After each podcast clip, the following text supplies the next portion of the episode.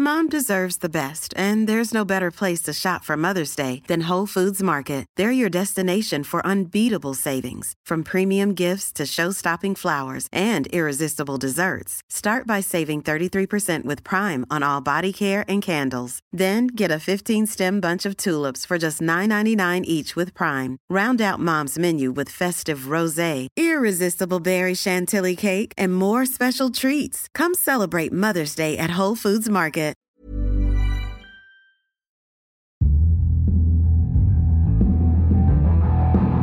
Esto es Linaje Águila. Y creemos que cada gol une al mundo. Este es un podcast para los que disfrutamos del fútbol y sabemos que al final del día no es lo más importante. Porque el fútbol es para cotorrear, conectar con gente chida y para inspirarnos a seguir con lo que nos toca. De fútbol no entendemos mucho, pero para el relajo nos pintamos solos. Así que bienvenido y bienvenida, bienvenidos todos a este podcast, el podcast de Linaje Águila. Buenas tardes, buenas noches, buenos días a toda la gente del Linaje Águila. Lord Pudiente, hoy sí te la volaste con el invitado de lujo, ¿eh? Compadre, hoy eh, por primera vez eh, no me estoy llevando la atención por el rostro porque está aquí mi compadre el ruso Samohili. Compadre ruso, bienvenido hermano. Muchas gracias, muchas gracias a los dos, les mando un abrazo. Gracias por la invitación. Mira, eh, creo que en los últimos años ha sido de los dos o tres que me ha presentado correctamente, hablando de mi rostro por supuesto, pero también de mi apellido. Dijiste mi apellido como debe de ser. Y- Es y todo, mis, com- compadre. mis compañeros, mis compañeros en Televisa se equivocan, carajo. Pero, viejo, ya, ya va Compadre. ganando 1-0. Usted ve la clase, compadre. Usted ve la clase y sabe que pues aquí uno pronuncia bien. Gracias, mi Un ruso. abrazo- Hoy, un abrazo a todos. Oye, hoy, hoy vamos, hoy, hoy te invitamos porque actualmente el americanismo está viviendo una tempestad de opiniones eh, en los aficionados y con esta libertad de expresión en redes sociales, dígase Twitter, Facebook, Instagram. Y hoy queremos este, aprovechar esta oportunidad porque de alguna manera sentimos que tu opinión es imparcial, ¿no? Como analista, con tu experiencia en, en el fútbol, eh, escucharte es definitivamente una opinión totalmente externa a lo que nosotros o algún otro americanista pudiera mencionar, ¿no? Sí. Sí, eh, digo, eh, realmente sí siento que está un poquito agitado eh, la afición del club. No diría el club en sí, sino la afición. Y, obviamente eso le mueve un poquito la estantería a lo que es la institución, pero yo creo que está firme eh, el cuerpo técnico, el equipo. Y, finalmente siento que hay demasiado negativismo alrededor de lo que es la gestión de- del cuerpo técnico y del mismo plantel. Así que, eh, bueno, yo simplemente expreso lo que siento. Y no solamente del América, muchas veces me meto en, o sea, me meto en lugares donde no me llaman, pero pues esa es mi chamba, ¿no? Hablar de fútbol. Y, y hay veces que hablo de Cruz Azul, a veces que hablo del América, a veces hablo de Chivas.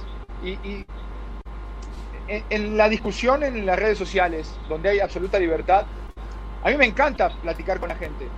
Lo que pasa es que de repente eh, yo creo que una parte, no solo del americanismo, sino de, de la, de la afición de cada institución, eh, caray, en vez de defender sus opiniones con argumentos, terminan insultando, terminan. Y se desvirtúa absolutamente todo porque ahí es donde entra el fanatismo, ¿no? Y, y Sí. finalmente yo no soy fanático del América, no soy fanático de Chivas, soy fanático del Puebla y hay veces que incluso pues tengo que decir las cosas como son y me duele, pero bueno, en Puebla muchas veces, o, o mayor, mayormente en los últimos años las cosas no han ido bien y finalmente se tienen que decir. Eh, ¿Se enoja la gente? Pues sí, pero bueno, aquí estamos para platicar y para hablar de lo que ustedes quieran. ¿eh? Oye, Ruso, ¿cuál es esa, esa frontera entre decir las cosas como son y comenzar a ofender? ¿Hasta dónde? Porque hay una cosa el aficionado y entiendo también la labor del medio de comunicación, ¿no? Pero a veces el aficionado se mete en el chip como si fuera como si fuera un cronista deportivo y o como periodista eh, amarillo. Esa, ¿cuál- ¿Cuáles son esas fronteras, Ruso? Hablando de aficionado y hablando de medios de comunicación. Bueno, eh, aquí hay que hacer la diferencia entre conocer de fútbol y saber de fútbol, ¿no? conocer de fútbol es muy importante porque, eh, ¿qué, dice el conocer de fútbol? Eh, saber la, parte estadística, en este caso hablando exclusivamente del América, ¿no? ¿Qué ha ganado la institución? ¿Quiénes son los jugadores de la plantilla actual? Eso es conocer de fútbol, los datos, las cosas que uno puede entender no solamente del América, sino de todos los equipos, pero eso es conocer de fútbol. Saber de fútbol ya es otra cosa, incluye la parte táctica, lo que puede haber en un, en un grupo, en el manejo de un grupo, eh, cómo siente un futbolista el estar en un vestidor cuando se gana, cuando se pierde, cuando las cosas no van bien, un cuerpo técnico cómo debe de trabajar o cómo trabaja las ideas futbolísticas. Eso es saber un poquito más de fútbol. No quiero pecar de soberbio porque yo no lo soy, intento no serlo, no manifestarlo, pero ahí está la diferencia y muchas veces eh, los aficionados conocen, conocen de fútbol, pero eh, tal vez por no haberlo vivido, por no haber estado en algún plantel, por no haber estado en el fútbol profesional, eh, o incluso por, no sé, eh, por simplemente las experiencias que, tiene uno en la cancha, pues uno sabe un poquito más, no digo mucho, pero un poquito más. Y ya después en la discusión, cuando, cuando se quedan sin argumentos y hay insultos, me parece que ahí ya se, acaba todo, ¿no? Se acaba todo. Yo lo manejo eh, de forma abierta en mis redes sociales, aguanto vara, porque sé que de eso se trata también el Twitter, es una jungla, y uno se curte, es uno se curte, uno se curte. A mucha gente le, duele cuando los insultan o cuando le dicen cosas. A mí la verdad me resbala porque yo estoy muy seguro de lo que soy, estoy muy seguro de cómo veo las cosas e intento generalmente debatir y mostrar mis argumentos y decir mis argumentos. Ya después cuando se entran a, a poner insultos o a descalificar, pues ahí se acaba toda discusión. Y la gente creo yo pierde un instrumento importantísimo para comunicarse con los que estamos de este lado y que podemos debatir y, incluso podemos llegar o a ponernos de acuerdo o no a ponernos de acuerdo. Pero pierden ese gran instrumento que es el debate y, y esa cercanía que podemos dar los que estamos de este lado y que de repente estamos en la tele y muchos piensan que, que hasta somos inalcanzables. Bueno, muchos ni contestan, no hay otros, otros periodistas y, y exjugadores que ni contestan. Yo trato de contestarle a todos y, finalmente pues aguanto candela porque así debe de ser. Imagínate Lord, imagínate Lord que hubieras saludado al ruso eh, dándole una mentada de madre. No nos hubiera aceptado la invitación al podcast, nos hubiéramos perdido esta charla, ¿no? Es algo que muchos aficionados no entienden, Lord. Seguramente, este, pues, como, como llegas te tratan, ¿no? Por ahí dicen. Eh, y Ruso, me voy a adelantar un poquito porque hicimos ahí varias, este, varias preguntas, preparamos varias preguntas para compartirlas contigo y que nos des tu opinión. Pero me voy a adelantar con una, porque Samuel comenzó a, mencionar algo del aficionado. ¿Cuál es tu percepción, tú, tú que naciste futbolísticamente en el, con Independiente? Eh, el aficionado independiente es, es, es difícil, ¿no? Es, es duro, es, es este, pues, ¿cómo lo podemos llamar? O sea, no sé si revienta. De paladar negro le dicen allá. Dicen de, ah. ah, en Argentina dicen de paladar negro. De paladar negro, bueno. Le gusta el buen fútbol. acá te va, acá te va la pregunta entonces. ¿Será que eh, el americanismo es, es, una es una afición que solamente pase por esto de estar tan divididos este, con el mismo equipo o también se vivirá en otros, con otros equipos, con otras aficiones? ¿Cómo es en Independiente el aficionado? ¿También existen estas corrientes de que se apoyan, que si no apoyan, que revientan, que la grandeza, que esto y que el otro? Eh, sí, sí pasa, pasa eh, en una buena parte de los equipos. En Independiente eh, es un club del que yo fui y soy hincha. mi papá era fanático de Independiente, me transmitió ese fanatismo, yo traté de dejarlo a un lado cuando empecé a jugar, porque empecé a jugar en Racing, después me pasé a Independiente, y, finalmente eh, vives esa, esa, gana de que el equipo gane todos los fines de semana, esperando que juegue el mejor fútbol posible. Cuando Independiente tuvo su época de gloria, allá por los 80, eh, un ratito de los 90, ganó siete Libertadores en aquel momento, ganó títulos internacionales por todos lados. Era el equipo, llegó a ser el equipo que más títulos internacionales tenía, tenía ganados a nivel eh, mundial, eh, junto con el Milan. Y, y, el, sí, el aficionado se acostumbra a equipos que jueguen bien. Ahora, en los años 80, en los años 90, había muchas diferencias en el fútbol. Hoy se mantienen algunas, pero muchos, muchos equipos han eh, avanzado ¿Por qué? Porque de repente hay nuevas metodologías de trabajo, hay, eh, entrenadores que potencian mejor las capacidades de los futbolistas y logran armar grandes grupos a través del trabajo diario y no, de tanta calidad, pero te compiten y te pueden ganar incluso. En su momento Independiente tenía una hegemonía en el 80, pero pues hoy es un equipo que está a la deriva y, hoy dominan Boca y River, River mucho más, eh, con un gran fútbol, con Gallardo, con, ya con varios años como entrenador. Y bueno, eh, es difícil para los equipos grandes dominar hoy, pero de cierta forma se van acomodando. A veces ganas, a veces pierdes. No se puede ganar siempre, porque hoy el fútbol es mucho más competitivo.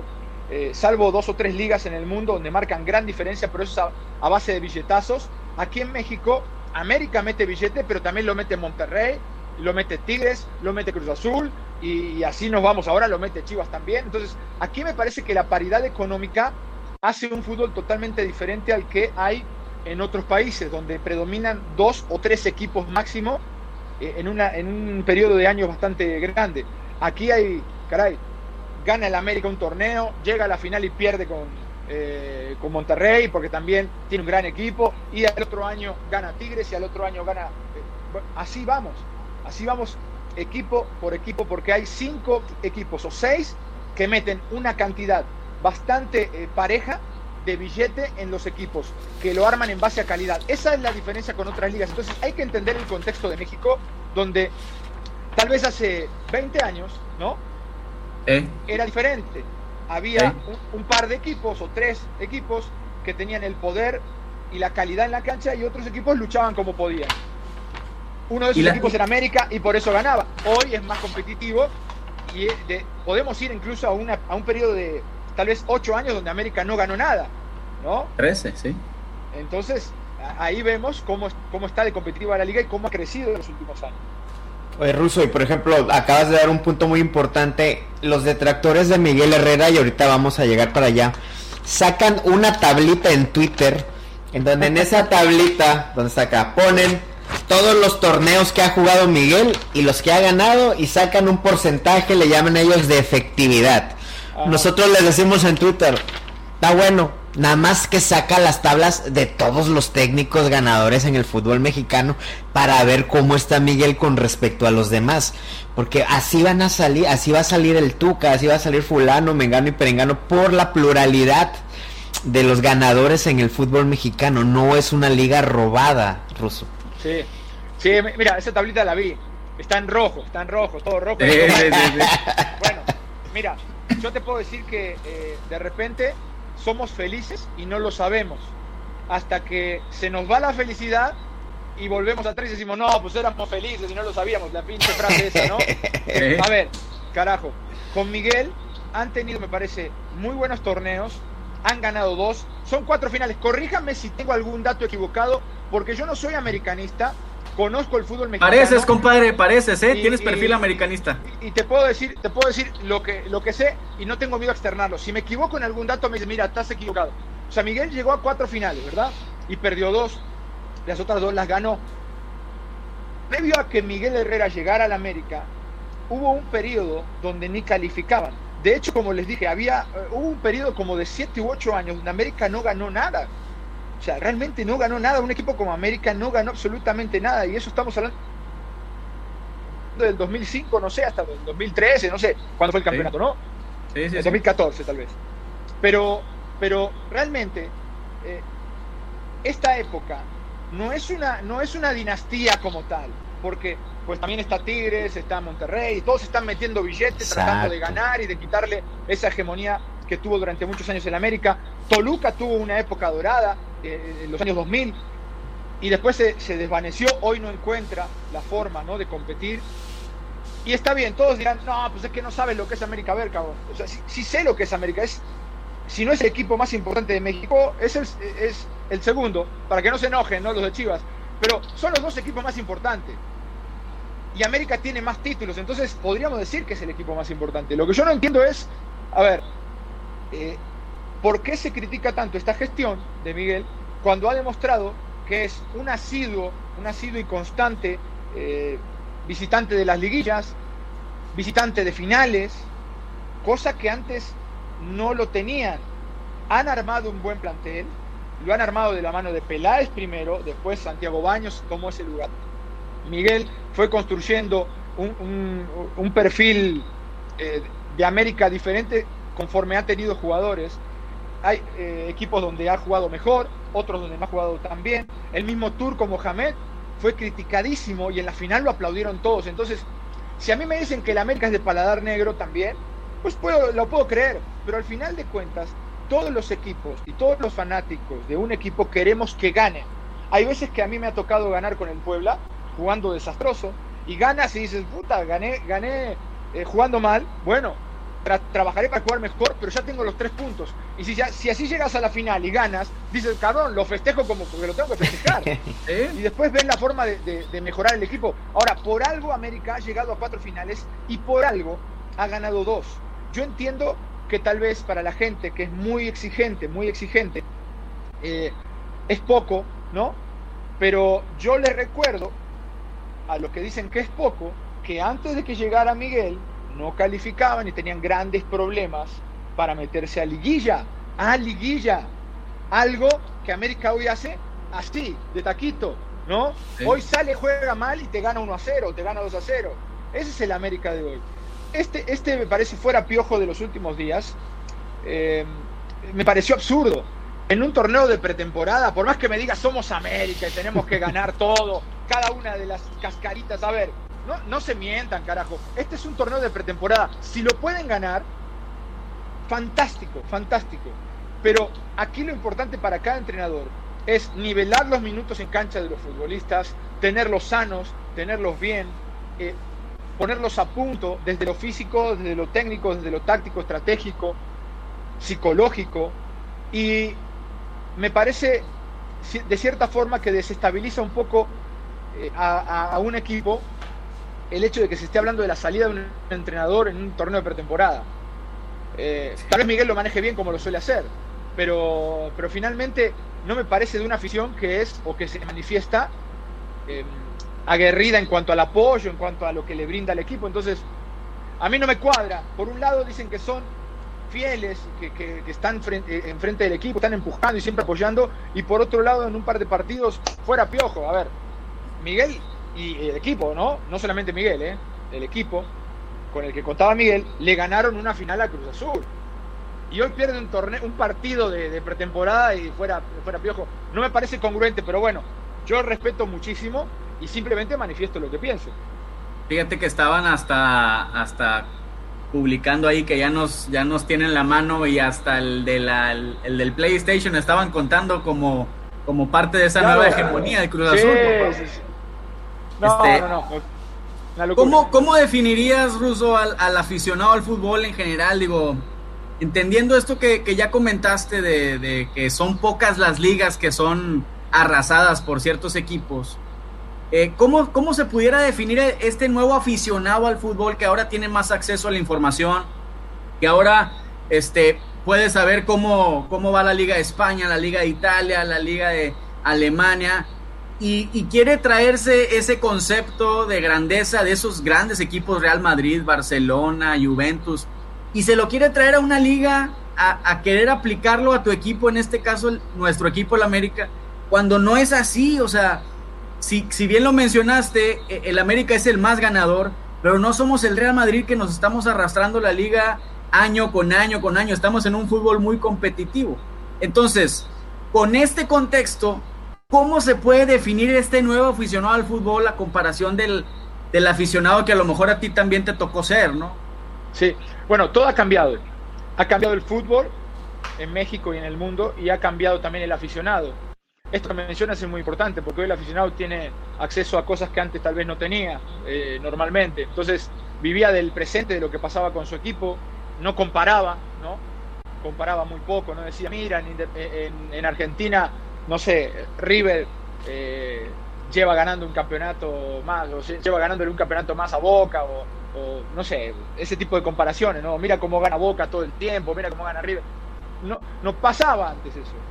Eh, hoy la comparación existe, hoy también el aficionado al fútbol que vive en México mira mucho las ligas europeas, eh, encuentra muchos ídolos y muchos modelos a seguir fuera del país y a veces juega un Real, Madrid-Barcelona.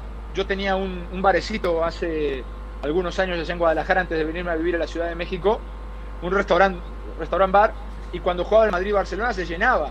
Y los, y los veía yo con una pasión gritando los goles de Barcelona y del Madrid. Digo, ah, este carajo, son tantos españoles aquí. Y hablaban, güey, ¿qué onda, güey? ¿Cómo estás, cabrón? Pero, pero están totalmente identificados con el Madrid y el Barcelona porque hoy la globalización te permite eh, ser parte de, ¿no? Hoy te sientes parte, antes no te llegaba tanto. Eh, tal vez en la época de Hugo televisaban los partidos y te, hacías del Madrid, pero de repente hoy hay aficionados de, tantos equipos del mundo, la playera del Bayern, ¿no? Y dices, ¿este güey es alemán o qué? alemán. Pero, pero así es. Entonces sí estamos en un nuevo modelo de aficionado, pero también hay un nuevo fútbol que con los años fue creciendo, eh, con los años los equipos se han fortalecido en muchos otros aspectos. Hay equipos que eh, trabajan muy bien ciertos aspectos de, cancha que te hacen potenciar lo que tienes y te hacen eh, pelear un torneo, ¿no? Y, bueno, pues es, es así, ya no se marcan tantas diferencias. Antes te digo, América y Chivas marcaban diferencia y hoy vemos lo que le está costando a Chivas jugar con puros mexicanos. Es muy difícil competir en esta liga, que es una nueva liga a partir de hace tal vez 10 años, ¿no? O, tal vez 15 años, donde eh, los mercados sudamericanos se abren, son baratos para el fútbol mexicano, entre comillas, baratos, y, te puedes traer futbolistas de mucha calidad, de Ecuador, de Colombia, y, bueno, hoy compites y, y, tal vez Chivas tiene que invertir el doble de dinero para poder tener jugadores mexicanos de esa misma calidad, ¿no? Entonces, esas, esas situaciones se dan. Pero yo creo que tanto Chivas como América, y no voy a hablar de Chivas porque si no me van a mentar la madre todos. Bastantito, bastantito. a ver, lo pongo, lo pongo como ejemplo porque son los dos equipos, dos, acá tengo dos equipos más grandes de México. Yo no involucro ahí a Cruz Azul, no involucro a, eh, ni a Tigres, que, según que, no, no, Puma, no, no, O sea, son los dos equipos grandes de México aquí, para que se me vea. Eh, por eso hablo del Guadalajara, no porque quiera meterlo en esta charla americanista de ustedes, ¿no? Eh, pero yo, yo creo que sí se ha hecho más competitivo el fútbol, sobre todo el fútbol mexicano, y bueno, dentro de esa competitividad que hay, eh, pues América ha logrado en los últimos años resurgir. Que sí le falta tal vez un pasito más para hacer pesar esa grandeza que se manifiesta a través de los años de tantos títulos, sí, hace falta ese pasito, pero lo más importante es estar ahí, estar ahí, estar ahí, tener un equipo ya armado y solamente acomodar algunas piezas para poder hacer un equipo de época, que eso es lo que uno tiene que intentar hacer, como lo ha hecho Tigres, que tiene la misma formación desde hace 4 o 5 años. Ellos tienen un equipo de época, han apostado por eso, han perdido finales también con el Tuca. Sin embargo, ahí están, modifican uno, modifican dos, no hacen muchos cambios. Y América ha tenido incluso más bajas que Tigres han salido mm. futbolistas a Europa, ha exportado, que es algo que no hacen todos los equipos. Entonces, caray, eh, a veces yo creo que sí hay que ser exigentes, pero no duros, porque estás yendo a veces contra tu propio equipo para que corran el entrenador. Y eso es lo peor que le puede pasar a un aficionado. Estar en contra del entrenador y estar esperando que pierda tu equipo, que según lo sientes aquí en el corazón, para decir, fuera, fuera aquel, fuera el entrenador, no, yo tenía razón, yo tenía razón, no, y no es así. El equipo tiene que ganar. No tienes que ver o esperar que el equipo pierda para decir, no, yo tenía razón, el técnico no sirve. Y yo creo que eso está pasando en muchos aficionados y no debe de pasar, sobre todo cuando viene el amor del corazón, papi. Si no, no, ¿para qué le vas al equipo? Oye, Ruso, ¿conoces a fondo el americanismo porque lo estás escribiendo como una radiografía detallada? Hablabas del, del, proceso, hablabas del, del, ejemplo del Tuca en Tigres. Dado ese contexto, dado lo que ya platicabas del Piojo, ¿cuál es tu opinión sobre la renovación de Miguel Herrera por al menos otros cuatro años más, como se, se comenta? Eh, cuatro años, yo creo que para cualquier entrenador es excesivo cuatro años. Lo que sí creo es que, eh, más allá del de, numerito, dos, tres, cuatro años, la renovación se tenía que hacer. A mí me parece que es un técnico por cómo se maneja no solamente con la prensa, porque piensa que es con la prensa, no. A mí nunca me ha dado una entrevista de forma personal. Entonces yo no tengo nada con él. A mí fue entrenador mío eh, durante dos años. Y te puedo decir que es un tipo que tiene un gran manejo de vestidor, que tiene eh, un cuerpo técnico, porque también lo conozco.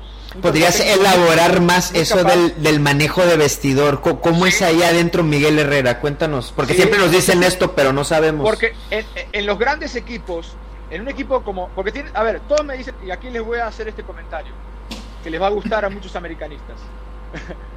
yo, yo no jugué en, un equipo grande en México y lo acepto. Pero yo les puedo decir que Miguel tiene la capacidad, la gran capacidad de manejar los egos, que tal vez en un plantel como eh, Tecos, que me tocó estar a mí durante dos años con él, no tenía esas figuras pero tenía jugadores de mucha experiencia, jugadores que tenían gran trayectoria. Y te voy a nombrar algunos que estaban en aquel momento, como el Pony Ruiz, como Joel Sánchez, como el Cheto Leaño, que era el, dueño del equipo. Eh, estaba Cristian Martínez, estaba Chuy Corona en su momento, eh, estuvo el Topo Valenzuela, estuvo, bueno, eh, teníamos un equipo en su momento fue un equipo demasiado grande de edad, de mucha experiencia, que no le puedes ver la cara de, güeyes en un entrenamiento, ¿no? No les puedes mentir, o sea, sabes perfectamente que tienes ahí gente enfrente que ha tenido un recorrido muy largo en la, primera división.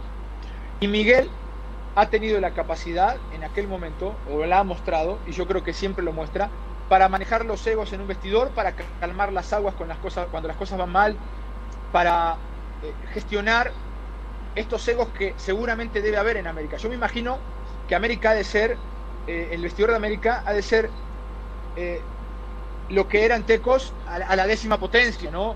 Tipos que ganan mucho dinero, tipos que tienen eh, nivel de selección. Yo lo, o sea, lo olfateo. Y Miguel tiene esta gran cualidad para poder manejar los egos, para poder, no te digo tener contento a todos porque no se puede, pero sí para involucrar a todos en el trabajo del equipo, porque su personalidad es así, gestiona los conflictos de una gran forma. En Tecos tuvimos varios conflictos cuando estuvo Miguel, varios madrazos, riñas de vestidor, ¿no? Pero cómo es mediador, es este es autoritario, ¿cómo es? Toma decisiones, no, no para nada autoritario, toma decisiones correctas y siempre eh, pensando en el nivel del grupo. A mí me ha tocado ver jugadores que de alguna forma eh, le han faltado el respeto de alguna manera a Miguel en un entrenamiento y Miguel no lo toma personal. Eso es algo que pocos pueden hacer. no tomar una, cosa personal, cuando alguien te mienta la madre, o te hace así, o te, dice algo que no te gusta, y, te ataca de forma personal porque no juega o por alguna situación. Miguel ha mostrado con el tiempo que no se toma cosas de forma personal, el tema de Roger Martínez lo manejó perfecto, hoy lo tienen otra vez en el equipo. Lo de Renato lo iba piloteando hasta que bueno, la directiva tomó la decisión y lo, sacaron del equipo por lo que sucedió. Pero yo creo que todo lo que hace Miguel eh, dentro del vestidor influye para que el futbolista esté cómodo al momento de jugar. Esa es una gran virtud de Miguel, no es la única, ¿eh? no es la única, ha evolucionado. Antes quería jugar y, eh, un fútbol muy vistoso y no ganaba. Quería salir jugando, quería eh, sacar la pelota muy clara, siempre pelota al piso, nos robaban, a nosotros en Teco nos robaban puta, infinidad de pelotas por torneo y nos vacunaban. Y Miguel seguía, salgan, salgan, les doy la confianza, les doy confianza. Es un tipo que te daba la confianza y te sigue dando confianza. Pero hoy sabe perfectamente que si tiene que jugar largo ante la presión, lo, lo hace. Que si tiene que cerrar un partido con una línea de 5 y, tal vez plantado frente al arco, frente a, su línea del área grande, lo hace. Porque tiene que ganar. Porque tiene que ganar porque es América. Porque si en América no gana, en América se le critica más que si no juega bien. Cuando el equipo ha ganado sin jugar bien, en el caso del Turco Mohamed, lo aplaudieron en la final. Entonces, no nos mintamos. Si el equipo gana, la gente es feliz. Y solo espera que se pierda un punto o dos para decir, este técnico no sirve. Pero finalmente las cuentas se hacen cuando termina un campeonato. Y cuando terminan los campeonatos, el América está en semifinales o en finales, o la gana, o está ahí. Y es un equipo que siempre se habla de que es de estirpe ganadora en los últimos años porque lo recuperó. ¿Y quién lo recuperó? Pues el Piojo. El Piojo, y a partir del Piojo, pues se, dieron otros campeonatos, ¿no? Oye, Russo, perdón, Lord, que te quité una pregunta, pero para no perder la idea. Ahorita hablabas de que identificaste una evolución en, el, en la idea futbolística de Miguel Herrera. Hoy en día Miguel, ¿tú lo ves que está estancado o está explorando ese nuevo fútbol? Porque muchas de las críticas que se le, se le dicen es sí, que está casado con los jugadores y las ideas. ¿Cuál es tu lectura de la idea futbolística de Miguel hoy en día? ¿cómo, no vas a estar casado con un grupo de jugadores si esos jugadores te llevaron a alguna final, no? El caso de Paul Aguilar, ¿cuántos años tiene? Emanuel Aguilera. O sea, Aguilera, bueno, pues tú tienes ahí un grupo que te ha respaldado, que te ha respondido, que eh, tal vez están a un pasito de, poder, el último torneo estuvo en un pasito de, poder lograr el campeonato contra Monterrey, eh, que, a ver, la final, el primer tiempo la tenía dominadísima, dominadísima, ¿no? Y en el segundo tiempo creo yo se confiaron, ajustó bien el turco del otro lado y terminaron eh, sufriendo. Sí, pero el equipo lo tenía caray, yo cuando iba al primer tiempo dije, no, Monterrey se come cuatro, cabrón. Se come cuatro. Entonces, eh, Fíjate, un pecadito, un pecado ruso que le, que le cargan ahí a, Miguel fue la, salida de Richard Sánchez. La salida de Richard en, el segundo tiempo, ¿no? Y por ahí se escucha que él declaró que él no pidió el cambio y luego Miguel dice que sí. Y volvemos a lo mismo, ¿no? Esto de las formas, lo que comenta Samuel de si estás casado con el jugador o no. Bueno, yo creo que parte importante de lo que puede hacer un cuerpo técnico es respaldar a los jugadores cuando las cosas te van medianamente bien y ajustar en los lugares donde tú crees que es necesario. ¿Qué le falta a América tal vez? Sí, eh, desplegar un fútbol más vistoso.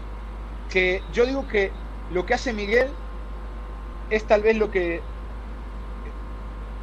manda el librito, ¿no?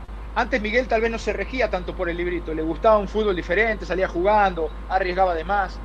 Pero todos en América, a ver, yo estuve del otro lado y salíamos a jugar contra el América y decía, güey, a estos cabrones tienes que ganar. O sea, les tienes que ganar. Nosotros nos plantamos con estudiantes tecos en la cancha del América y le ganamos. Yo creo que el técnico, no me acuerdo si el técnico era el maestro, les ganamos y de, de algunas veces que he ganado y perdido contra el América, pero en el Azteca creo que esa fue la única vez que pude ganar. Y realmente ganarle al América en el Estadio Azteca para un equipo que no es grande, pues, puta, pues es, es, el sueño, porque tú sabes lo que te cuesta a ti llegar a, jugar ese partido, sabes, volteas a ver a tus futbolistas, a tus compañeros y sabes que tal vez hay mucho más esfuerzo que, que calidad, entre comillas, ¿no? Hay una calidad promedio, pero del otro lado, en su momento había jugadores como Chucho Benítez, como Cabañas, ¿no? Y decías, cabrón, Chucho Benítez, Cabaña, Pavel Pardo. dices, güey, pues estos cabrones están a tope a nivel mundial. Y, tú dices, vamos a enfrentarlos y volteas a ver y tienes jóvenes, tienes un equipo armado a, eh, pulmón, ¿no? Con menos presupuesto. Eso es lo que es enfrentar al América. Y, finalmente, eh, siempre hay posibilidades de ganar.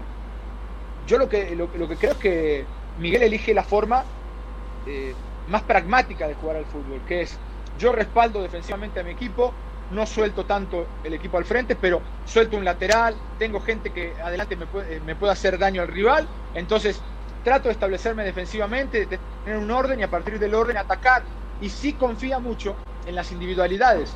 Cuando las individualidades están en un buen nivel, que eso también se logra entrenando bien, dándole un marco adecuado al jugador, teniéndolo psicológicamente eh, en, un buen momento, ¿no? Eh, contento, motivado. motivado, o sea, son muchas cosas. Entonces el futbolista aparece en un partido con confianza, aparece en un partido y, te lo da vuelta, ¿no? Te hace una jugada, te la clava al ángulo, te hace otra jugada, te la clava al ángulo, el delantero aparece, pum, la mente.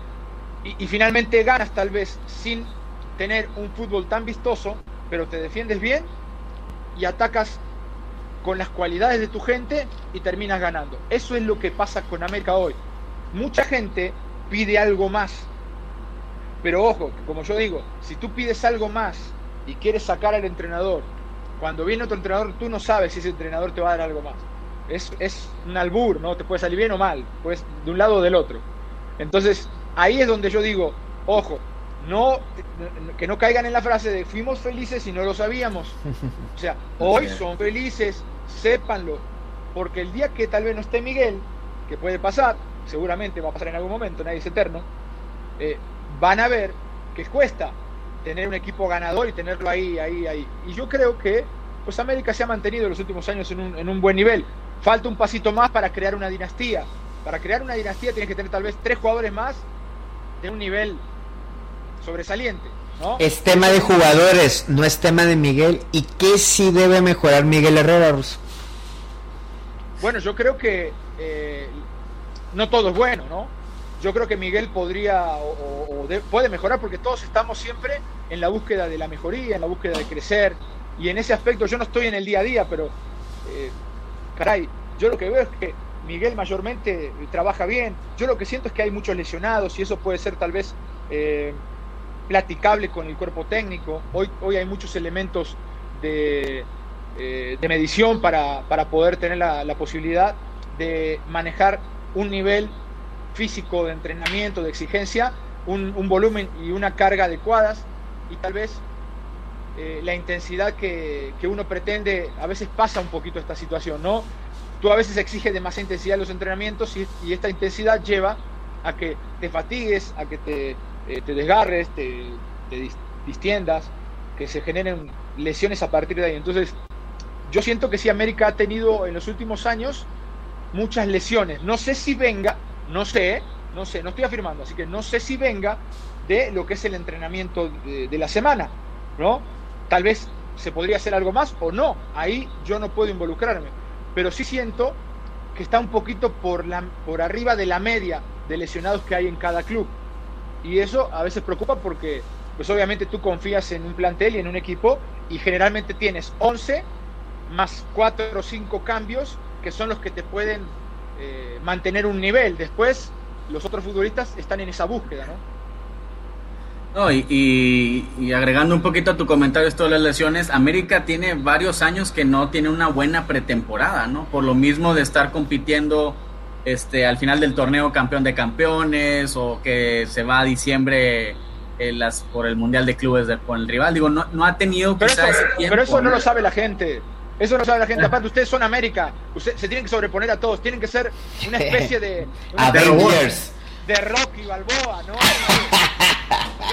sangrando, tienen que jugar y ganar campeonatos. O sea, eso es el americanismo, esa fuerza que sale de adentro y que te permite ganar todo, todos los partidos y no se puede perder. O sea, ese es el verso que yo escucho.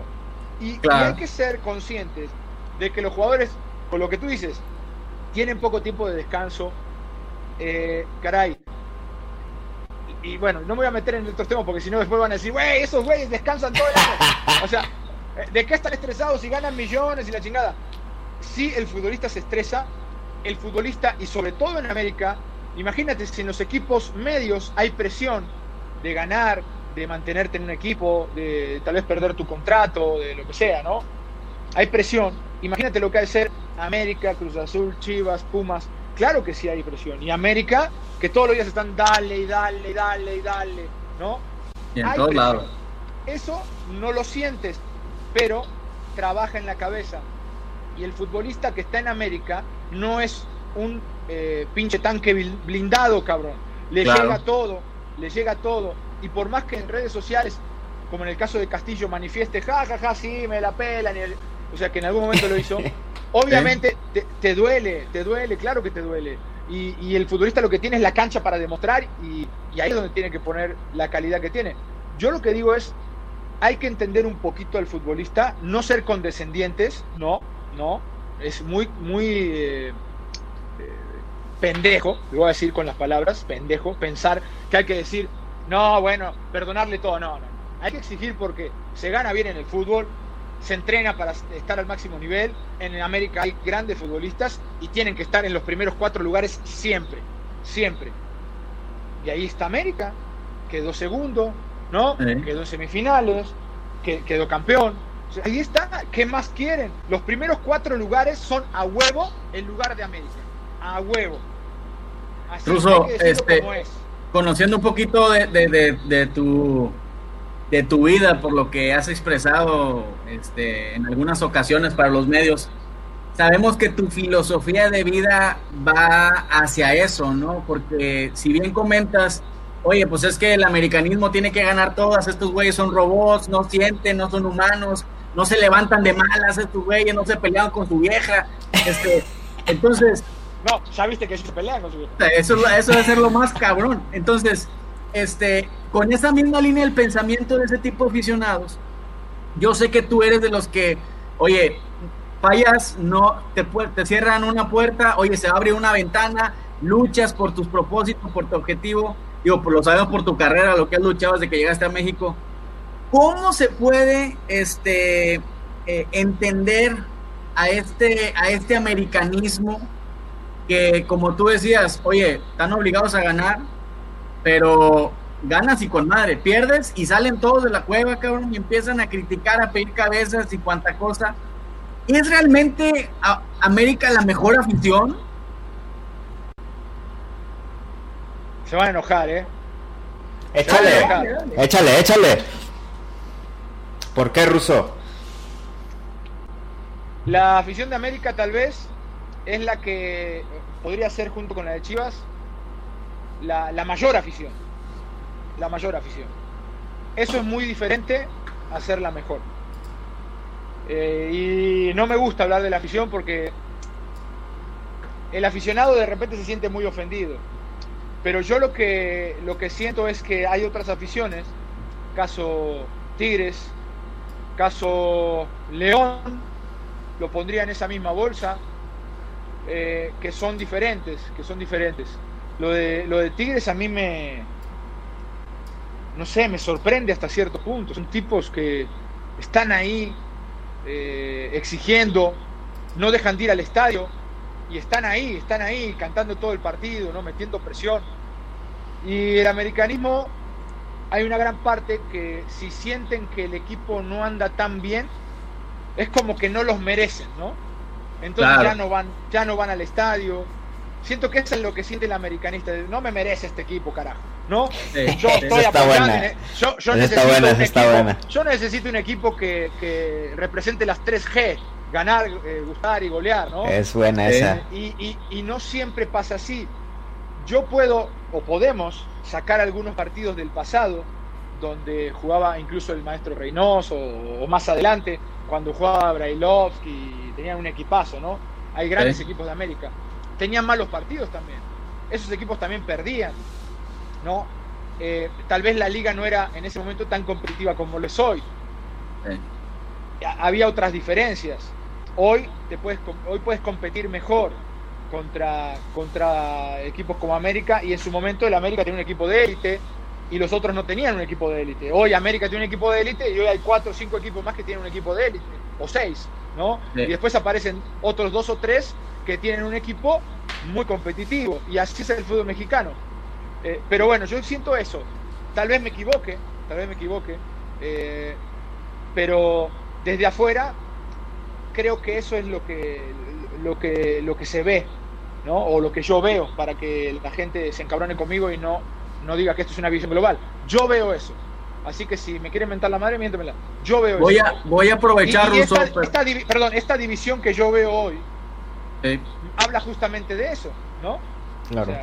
Justamente de eso que digo. Hay una parte que sí, que es ferviente, eh, eh, aficionado del América, y otra parte, no sé, ahí sí no sé, porque diría algo sin saberlo, cuál pesa más. Otra parte donde se critica donde se espera que el técnico pierda para que se vaya porque no te gusta, donde se está de parte de ex americanistas que están reventando nada más al entrenador porque pues la vida no les dio la posibilidad de estar ahí en la banca o, cuando estuvieron no lo, no lo, aprovecharon o están peleados con medio mundo o, en el corazón solo tienen carajo odio para que para los que tienen éxito, ¿no?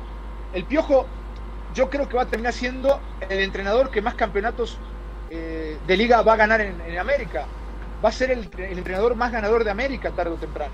Y, aún así, y aún así yo creo que le van a encontrar peros, ¿no? Aún así le van a encontrar peros el mismo aficionado. Sí, sí, pero finalmente Miguel va a quedar en la historia. Miguel va a quedar en la historia. Y yo no soy el abanderado de Miguel. Yo lo digo porque así como Miguel va a quedar en la historia, pues quedaron en la historia muchos jugadores a Miguel le llegaron a decir que no era americanista, que no era que tanto. A ver, cabrón, se te para un entrenador, se te planta un entrenador que te hace ganar. ¿Qué importa si nació en Atlante, si se hizo aquí, se hizo allá? Cabrón, tener un examericanista o un, un exjugador de América en la banca no te garantiza ganar. No te garantiza ganar. Pues como en la selección, ¿no? Cuando critican que viene un extranjero a dirigir, ¿no? De que, oye, pues, si viene un argentino, un argentino nos hace campeones del mundo, ¿a poco vamos a andar? No, no, no, es que tiene que ser mexicano. No te garantiza ganar. Un extranjero en la banca no te garantiza ganar. Tiene que ser un buen entrenador. ¿Tú cómo sabes que es un buen entrenador? Bueno, ves no solamente lo que ganó anteriormente, porque Miguel cuando llegó a la América no había ganado nada. No había ganado nada. Se había quedado en una final con Monterrey, había tenido un descenso con Veracruz, pero había hecho cosas muy buenas con equipos bastante jodidones. A nosotros los Tecos nos calificó en dos ocasiones. Nos ganó el campeón Toluca y Pumas de esos torneos. Y teníamos un equipo bastante jodidón y, viejo. Sin embargo, nos puso a tope y nos puso a competir, eh, jugando muy bien. Lo hizo en Atlante también, y después llegó a América. En América, con ciertas eh, herramientas de cancha, con jugadores de calidad, logró ganar esos campeonatos que antes no pudo ganar. Entonces, un entrenador no lo puede juzgar solamente con lo que ganó previamente. Cómo trabaja, cuál es su cuerpo técnico, su preparador físico, eh, cómo eh, reacciona al momento de un partido, cuando va ganando, cuando va perdiendo, qué filosofía de fútbol tiene para un equipo, que eso es muy importante, cómo se maneja ante los medios. Hoy un entrenador tiene que abarcar muchas cosas, no solamente el 4-4-2. Eso hay que entenderlo. Hay algunos que ni saben del 4-4-2 y quieren eh, vender que eh, serían grandes entrenadores de la América cuando no. A ver, yo les voy a hacer una pregunta, una pregunta. Échala, échala. Ustedes hoy si tuvieran que tomar la decisión y no tengan miedo de contestar, cabrones, ¿eh? Échale. Que, que les hable así. ¿Me firmarían como entrenador del América hoy? No, claro, que no. A huevo que no, a huevo que no. Claro que, claro no. que no, por los huevos que le estás metiendo. ¿Qué, he ganado? Nada, ¿no? Para llegar al América, eh, ¿y qué he demostrado? Hasta Nada, nada. Fui auxiliar de Puebla y no fue medio bien y, me salí. Entonces, las cosas como son. Yo digo la neta, ¿no? Las cosas como son. Entonces, hay eh, exjugadores que no tienen experiencia suficiente como entrenador que eh, ni siquiera pueden tal vez expresar una idea, una filosofía de juego eh, ante un grupo de gente y quieren proclamarse como entrenadores o quieren ser entrenadores de la América. Si tú no me contratarías a mí, que tengo mínima experiencia, que no, ¿no? ¿Por qué irías a contratar a un cabrón, con todo respeto, a una persona, ¿no? que, dice, yo quiero ser técnico en América. A ver, bueno, demuestra, ¿no? Muestra que tienes. Miguel, cuando llegó a la América, había mostrado algunas cosas. Lo confirmó. Lo confirmó en América, ¿eh? Lo confirmó. Y fue criticado a su llegada, ¿eh? Fue criticado. Claro, como también lo fue Zambuesa. ¿Eh? Y terminó siendo ídolo. ¿Y quién llegó a Zambuesa? Bueno, se, fue, se fue mal. No, pero no me digas que no. Ah, sí, sí, sí, sí, sí, nos dio, pero, pero lo, el centenario no se olvida. Oye, Russo. pregunta. El aficionado de hoy critica tanto porque tiene Twitter y se cree se cree eh, como medio futbolero, se cree que está en Fox Sports, en TUDN, en ESPN. ¿Por qué ese fenómeno de hoy? en Twitter todo el mundo es José Ramón Fernández. ¿Qué, qué onda con eso? Porque antes, mira, antes para, para opinar tenías que hacer una carrera, ¿no? De periodista o de comunicación o la, carrera que quieras. Algunos ni son comunicadores, ¿eh? pero bueno, están ahí.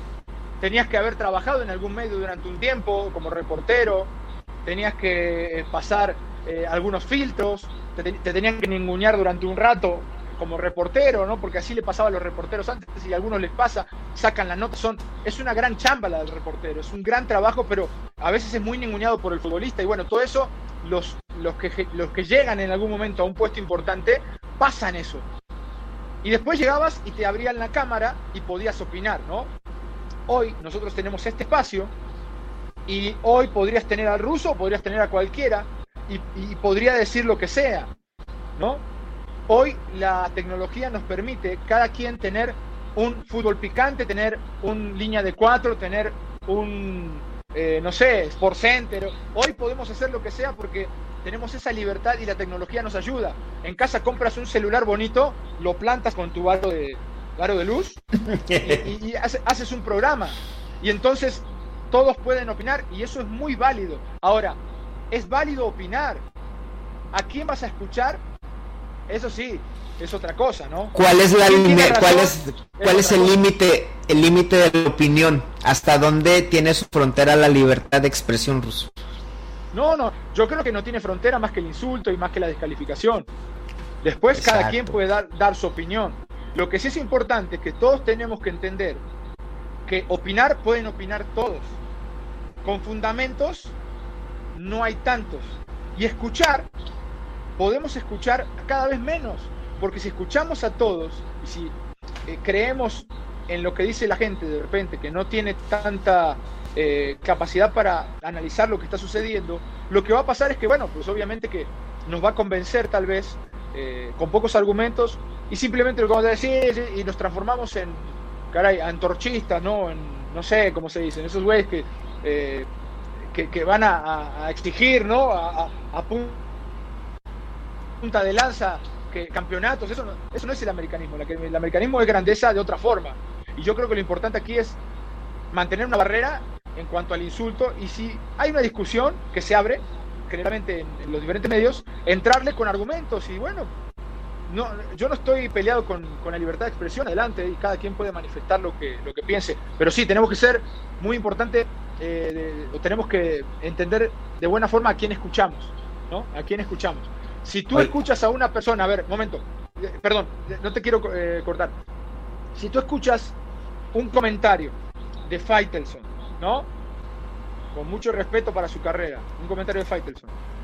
Que dice, no, Televisa y estás manipulando el arbitraje.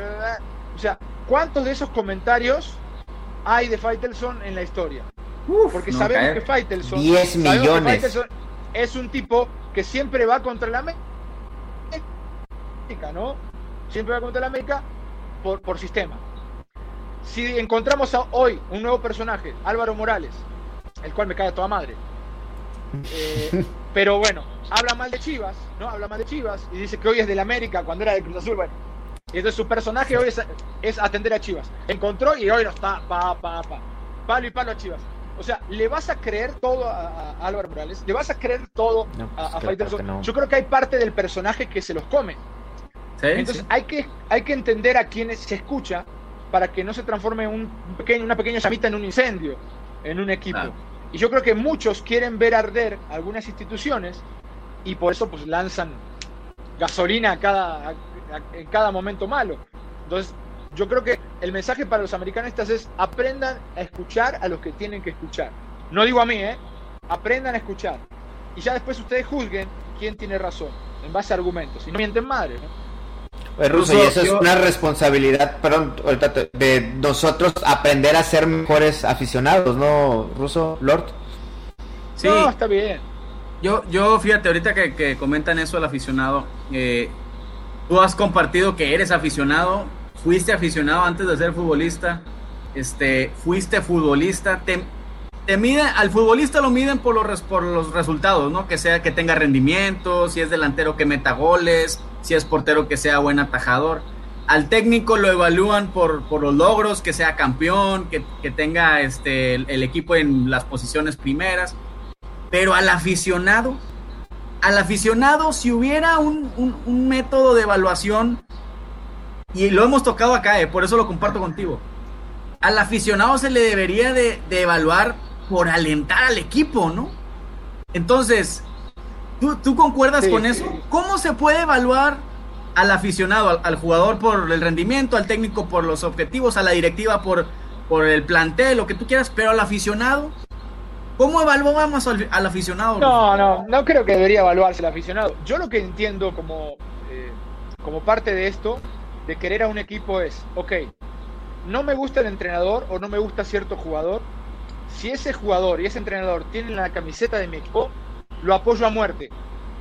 Si ingresa a un partido un futbolista que me cae, puta, que no lo aguanto, ¿no? Porque según yo es malísimo, este ejemplo. O el entrenador no me gusta porque según yo es malísimo. Y está en mi equipo, chingue a su madre. Lo voy a apoyar, lo voy a apoyar. Termina el partido y digo, puta madre, no, bueno, pero, pero voy a apoyar. Y yo veo que hay muchos americanistas, entre ellos contadas figuras del americanismo, que fueron jugadores, que solo están esperando, solo están esperando que al equipo le vaya mal y eso es no ser, eso es no ser aficionado de un equipo, eso, eso no es ser aficionado de un equipo. Eso es simplemente ser un oportunista y solamente ponerte el traje de aficionado para, ¿no? Decir, eh, o, llevar agua. Yo tengo razón. Yo tengo razón y, yo debería ser entrenador o yo debería estar ahí. O sea, eso es lo que tiene que cuidar el aficionado de a quién escucha. A quién escucha. Yo nunca reventaría así públicamente, eh, si soy aficionado y manifiesto aficionado de un equipo, a, un entrenador de mala leche. Si yo tengo algún argumento, lo manifestaría siempre como, como lo hago siempre, con respeto. Hay algunos que se pasan de lanza y lo único que están haciendo es hacerle dar cuenta a la gente, que a mí me parece que con el tiempo la gente se va cada vez dando cuenta, eh, en mayor medida, de que pues simplemente hay oportunismo en las declaraciones, ¿no? Hay oportunismo. Porque cuando las cosas iban bien, pues callan y solamente cuando se pierde, cuando hay algún tropiezo, es cuando están esperando ese momento para decir, no, yo dije. Entonces, hay que. al aficionado yo simplemente le pido que aliente y que, pues al final de un partido, pues sirve, si es que no le gustó el equipo, eh, que pues reclame, ¿no? Está bien, es válido, pero pues tiene, que, tiene que estar ahí. Tiene que yo, yo te preguntaba esto, Russo, yo te hacía este comentario porque creo que a veces este, no tenemos muy en claro, nosotros como aficionados, el gran papel que, que tenemos en el juego, ¿no? O sea, el aficionado tiene la capacidad este, de, de achicar al rival, de hacerlo sentir incómodo, de que no encuentre forma en el, en el campo. Y a veces, al no tener eso claro, nuestra parte desde la tribuna, desde casa, con los amigos, este, debilitamos, ¿no? Es, esta, esta parte que nos corresponde de alentar al equipo, ¿no? Sí, sí, a mí me ha tocado ver eh, me ha tocado ver eh, algunos, bueno, me, he fumado ya muchos juegos del pasado, ¿no? De, cuando yo no estaba aquí en México. Pero a mí me ha tocado ver estadios eh, copados por la gente de América, el Estadio Azteca reventar, ¿no? Y, y cuando veo hoy tal vez algunos estadios, cuando juega América contra un equipo no de los, de los más populares, cuesta ver el estadio a reventar como en algún momento estaba. O cuesta ver esa misma intensidad como en algún momento manifestaban algunos americanistas. Eh, o, manifestaban la afición del América hace yo que sé, tal vez 20 años, ¿no? Y, siento que esa intensidad la ha perdido el, aficionado americanista. No sé por qué. No me digas por, qué, porque no lo sé. No tengo la respuesta ni tengo todas las respuestas. Eh, lo que sí siento es que cuando me ha tocado estar en el campo y he ido tal vez a un estadio como el de Tigres, y van perdiendo, volteas y toda la gente está. Mami. La gente está eh, metidísima con el equipo y dale, y dale, y dale, y dale. Y, es increíble. Eh, y pues a mí me ha tocado escuchar el Azteca medio silenciado, ¿no? Oye, Ruso, y entrando en la recta final, eh, agradeciéndote, ¿cuál es tu, tu pronóstico si pudieras ver al futuro, ¿cuál es tu opinión? ¿Qué viene para el América en este, en este eh, eh, torneo que está por, por comenzar? En el contexto de la pandemia y a todo lo que hemos hablado. En el contexto que estamos, yo creo que eh, América va a tener un, torneo donde va, va, a pelear, va a pelear los primeros cuatro lugares, no me queda ninguna duda. Creo que... ¿Me escuchan bien? Sí, sí, sí, sí, sí. Ah, ok. Eh, creo que es un equipo que por individualidades eh, va a estar ahí. Va a depender mucho en esos cuatro lugares dónde se va a ubicar del trabajo del cuerpo técnico. Y ahí sí le cargo esa responsabilidad al cuerpo técnico, ¿no? a Miguel Herrera y, su gente, porque finalmente tienes ya la plantilla que por sí sola te puede llevar a esos puestos. Si tú potencias eso que tienes, si gestionas bien eh, la plantilla en cuanto a los esfuerzos, si hay pocos lesionados, si no se te va gente, eh, por alguna razón, no pierde gente en el camino, yo creo que va a terminar eh, entre los cuatro primeros. Esa, esa parte de, de, dónde va a terminar, si va a llegar a final, si no va a llegar, si va a ser campeón, solamente lo va a dar el trabajo del cuerpo técnico, cómo reaccionen en los momentos difíciles en los partidos, eh, los once que elija al momento de iniciar, Y, bueno, pues es, un, me parece que es un juego muy, muy difícil de jugar y por eso son pocos los privilegiados que tienen la posibilidad de estar en una banca, ¿no? Eh, ahí sí creo que dependerá mucho de Miguel, que tiene equipo para ser campeón, no me queda ninguna duda, junto con Cruz Azul, Tigres, Monterrey y León. Son esos cinco equipos que veo, me parece, en, eh, en este campeonato para ser campeón. Pues buenísimo, Russo. Eh, concluimos, la verdad es que fue la plática, pero volando. Faltaron los mates, compadre, y un asadito ahí, una carnita asada. Ya sabes, este, Bueno, maldito COVID no nos permite hacerlo. Pero agradecemos mucho tu, opinión, la verdad, este, eh, hacía mucho tiempo que no teníamos una opinión, digamos, este, parcial, ¿no? Y, eso nos viene muy bien. Ojalá y esto haga eco. Tenemos esa oportunidad y libre expresión en redes sociales de entender un poquito el juego que tenemos como aficionados y de apoyar a nuestro equipo, cual sea, ¿eh? no, no, no necesariamente el americanista, sino que si tú tienes afición por algún equipo, pues que te entregues y que ayudes a, a lograr esos objetivos, ¿no? Que es el campeonato al final de cuentas. Sí, no, hay nada más lindo que, que ser aficionado al fútbol que haber nacido, eh, que te inculquen eso de chico, el cariño por un club. Creo que una gran parte del, americanismo eh, quiere que el equipo gane y la mayor parte del, americanismo. Hay una parte muy pequeña que de repente alborota, pero bueno, yo les mando un abrazo a todos. Eh, no sé si me están mentando la madre o si me están saludando. Yo simplemente digo lo que siento. Ojalá que si de alguna forma em, entienden esta charla, puedan aprender, como digo, a escuchar de quién vienen los comentarios y analizar fríamente lo que pasa. Y, no, solamente, no solamente dejarse llevar por lo que sienten, sino también ir atrás y ver qué pasaba antes, ¿no? qué sucedía antes con el equipo y qué sucedía antes con la institución y, y cómo estuvo tanto tiempo sin ganar, eso no me lo explico. Pero finalmente eh, pues hoy es un momento donde me parece que siempre están peleando los primeros lugares. A América se le exige siempre lo máximo, así va a ser. Y ojalá que les vaya bien. Yo, de mi parte, un abrazo para todos. Gracias por la invitación. Y esperemos que siga esto un rato más, ¿no? Algún día me vuelven a invitar. Segunda parte, ¿no? Segunda parte. Para festejar el campeonato, para festejar el campeonato del Piojo. No sé, si la, no sé si la gente nos va a ver. Igual y gana mi franja, ¿no? En una de esas. No, bueno, no, bueno. No, bueno. Oye, y sigue bien con, sigue bien con, con mi Danilo, compadre, porque lo queremos ahí con, con el 9 en el azul crema, ¿eh? Por favor. Sí, las malas influencias ya, ya me lo hacen voltear a ver al América. Ya me dijo, el América es un buen equipo, papá. Le digo, no, no, no. Pero mira, yo, yo para, para que la gente lo sepa, yo estuve en una filial de América, Juan en segunda división. Cuando llegué a México y bueno, pasaron muchas cosas, llegué a primera, terminé en una segunda, yo estuve relacionado con, con lo que es América, Televisa y, y, toda la institución. ¿Querétaro o quién? en Querétaro, sin Halcones de Querétaro, en el año 2001. Y, y, ahí sí te estudiamos, compadre, sí te estudiamos, güey. Me tocó conocer a Cecilio de los Santos, eh, un gran americanista. Después en, el camino me encontré con muchos, jugué con el Jagger Martínez, jugué con algunos de los que luego llegaron a primera división. Y no voy a decir que tengo sangre americanista porque no, no la tengo. No voy a, no voy a vender un... Pero de cierta forma, mi opinión no, es en contra de, no soy anti, no tengo nada contra la América. Cuando estaba en la cancha sí les quería ganar, porque no mames, es un equipo que mete lana y dices, estos güeyes hay que ganarle sí o sí, y pocas poca veces lo puede hacer. Eh, pero, pero no soy anti, no tengo nada contra el, equipo, contra la afición, mucho menos.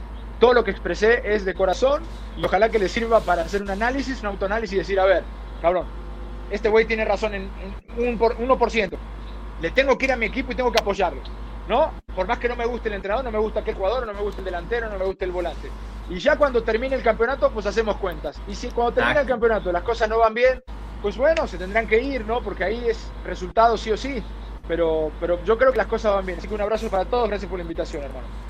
Gracias, Russo. Gran abrazo y te deseamos éxito a ti también. Y ahí vamos a seguir el cotorreo en Twitter. Te invitamos a las polémicas para que nos eches ahí el paro.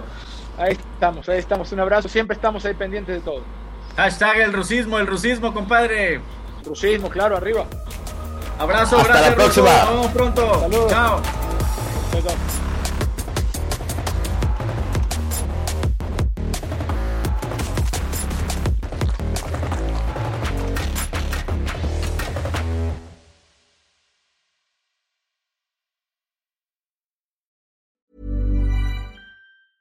Mom deserves the best, and there's no better place to shop for Mother's Day than Whole Foods Market. They're your destination for unbeatable savings, from premium gifts to show-stopping flowers and irresistible desserts. Start by saving 33% with Prime on all body care and candles. Then get a 15-stem bunch of tulips for just $9.99 each with Prime. Round out Mom's menu with festive rosé, irresistible berry chantilly cake, and more special treats. Come celebrate Mother's Day at Whole Foods Market.